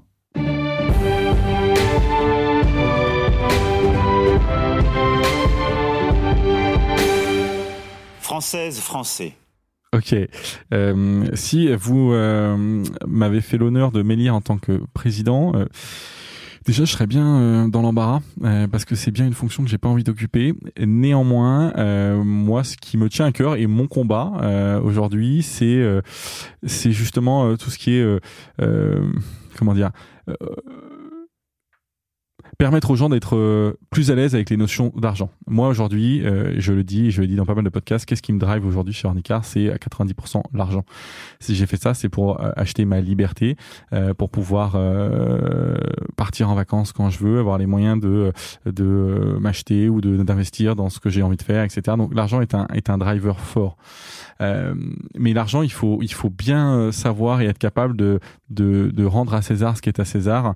Euh, et euh, et à César, quand je parle de César, je parle de l'État français, sans qui, enfin ou la France plutôt, sans qui Ornicar n'aurait jamais vu le jour. Et donc je pense que moi, si je devais m'atteler à un combat, ça serait est-ce que ça c'est possible dans un monde merveilleux que les Français soient fiers de payer des impôts, ne cherchent pas systématiquement à les gruger, euh, et euh, que l'État, je sais pas, euh, mette sur un piédestal euh, les gens qui gagnent beaucoup d'argent et donc qui payent beaucoup d'argent. Et je pense que voilà, aujourd'hui, et je le vois bien hein, euh, dans, dans le, le monde dans lequel j'évolue, etc., où il y a eu beaucoup d'investissements, de levées de fonds, de cessions, etc. Euh, bah, je côtoie des gens qui ont beaucoup d'argent, euh, et, et les, les premières questions, c'est, comment t'as fait pour pour diminuer les impôts, quoi. Et, et à partir du moment où ces impôts sont sains et cohérents, c'est-à-dire que euh, une fiscalité à outrance, c'est pas bon non plus. Euh, Mais à partir du moment où c'est sain d'un côté, il serait normal que euh, tout le monde joue le jeu et paye ses impôts et en soit fier et, et ce qu'on et qu'on voilà et qu'on mette à l'honneur des gens qui contribuent aux impôts, qui payent beaucoup d'impôts, etc. Donc ce sujet de l'argent qui est un qui est, je pense, moins problématique aux États-Unis, euh, qui est plus problématique en France. Euh, surtout, moi, j'ai voilà, j'ai grandi dans une famille un peu euh, vieille France, aristo, etc. Et donc, c'est, je, je renie pas du tout ça. Et j'ai eu beaucoup de chance et beaucoup de, de valeurs que j'aime beaucoup. Euh, néanmoins, l'argent a toujours été un tabou, quoi. parler d'argent, c'est mal élevé. Alors que parler d'argent, si on veut faire vivre une famille, grandir en France, etc., c'est important. Et tout ça, ça va avec les impôts. Et puis, je finirai sur un exemple et, qui, une, une, anecdote qui m'a marqué. une fois, on a été donc à l'Élysée, euh, mais euh, c'était sous Emmanuel Macron pour le coup. Et puis quelqu'un nous reçoit en disant bah voilà, euh, on aime beaucoup ce que vous faites en gros. si on peut vous aider dans votre déploiement, développement à l'international, etc. Sachez que bah, vous pouvez compter sur l'État français, machin, etc. C'est la première fois que je vais à pour qu'on me propose mon aide, enfin son aide. Sans se faire engueuler. Sans me faire engueuler. et donc j'étais assez surpris et tout. Je dis, bah voilà, je vais réfléchir, mais effectivement il y a peut-être deux trois sujets. Parler avec des fonds d'investissement si jamais besoin de, de, de, réassurance sur le cadre légal, sur le, le, le travailleur indépendant, blablabla. Tout un tas de sujets qui pourraient être éventuellement utiles pour nous. Et sur le parvis de l'Élysée, on me raccompagne et donc c'est toujours un conseiller, hein, c'est pas du tout Emmanuel Macron, mais mais le conseiller me dit euh, et ça, ça, je l'oublierai jamais. Il me dit, mais la seule chose que le président vous demande en échange, c'est le jour où vous aurez fait fortune, euh, vous restez en France, vous payez vos impôts en France et vous vous souvenez que c'est grâce à la France que euh, vous êtes arrivé là.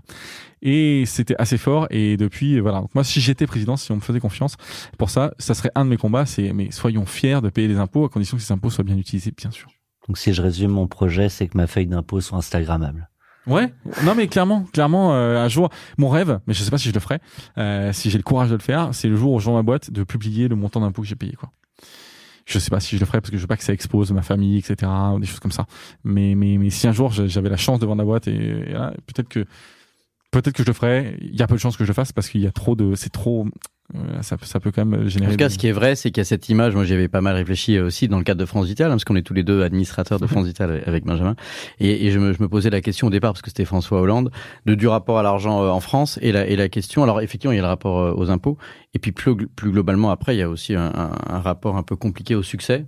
Alors, est-ce que ça vient euh, de la Révolution française, de l'abolition des privilèges? Il y a un truc va pas avec l'autre? Est-ce qu'on n'attribue pas l'argent au succès Du coup, comme on... Bah, en tous les cas, il y a cette idée un peu tous des voleurs, quoi. C'est-à-dire que l'argent n'a pas forcément été mérité, mais c'est évidemment caricatural de le dire comme ça. Mais la réalité, c'est que très souvent, on cite assez rarement en France les entrepreneurs comme des exemples ou des, tu vois, des, des, des, des gens les plus populaires. On préfère euh, les footballeurs qui pourtant gagnent aussi beaucoup d'argent, mais euh, mais les entrepreneurs en particulier là, sont parfois, enfin, le monde de l'entreprise et le monde de la finance sont souvent suspectés. Alors il y a juste titre, hein, il y a eu des abus euh, dans le capitalisme et, et du, capitalisme crapuleux, mais c'est vrai qu'on a un petit un petit souci quand même avec ça. Ah oui, c'est ça fait partie effectivement de de l'ensemble de cette réflexion autour de l'argent en général ne pas culpabiliser ceux qui ont réussi euh, et plutôt, euh, je peux pas dire les admirer, mais plutôt essayer de, de reproduire ce qu'ils ont fait. Enfin, ça fera que euh, qu'avancer peut-être. Les rôles modèles, c'est pour ça qu'on fait 40 nuances de Next. Tout à fait. Alors on a on a évoqué l'un de tes drivers, c'est un teaser parfait pour la partie 2 de 40 nuances de Next qui t'est consacré et, et, plus spécifiquement à, à ton parcours et, et à ce qui t'anime. Je vous donne donc à tous et à toutes rendez-vous pour la partie 2 de Benjamin. 40 nuances de Next. Le Next 40 comme vous ne l'avez jamais entendu, animé par Olivier Mathieu et Thomas Benzazon.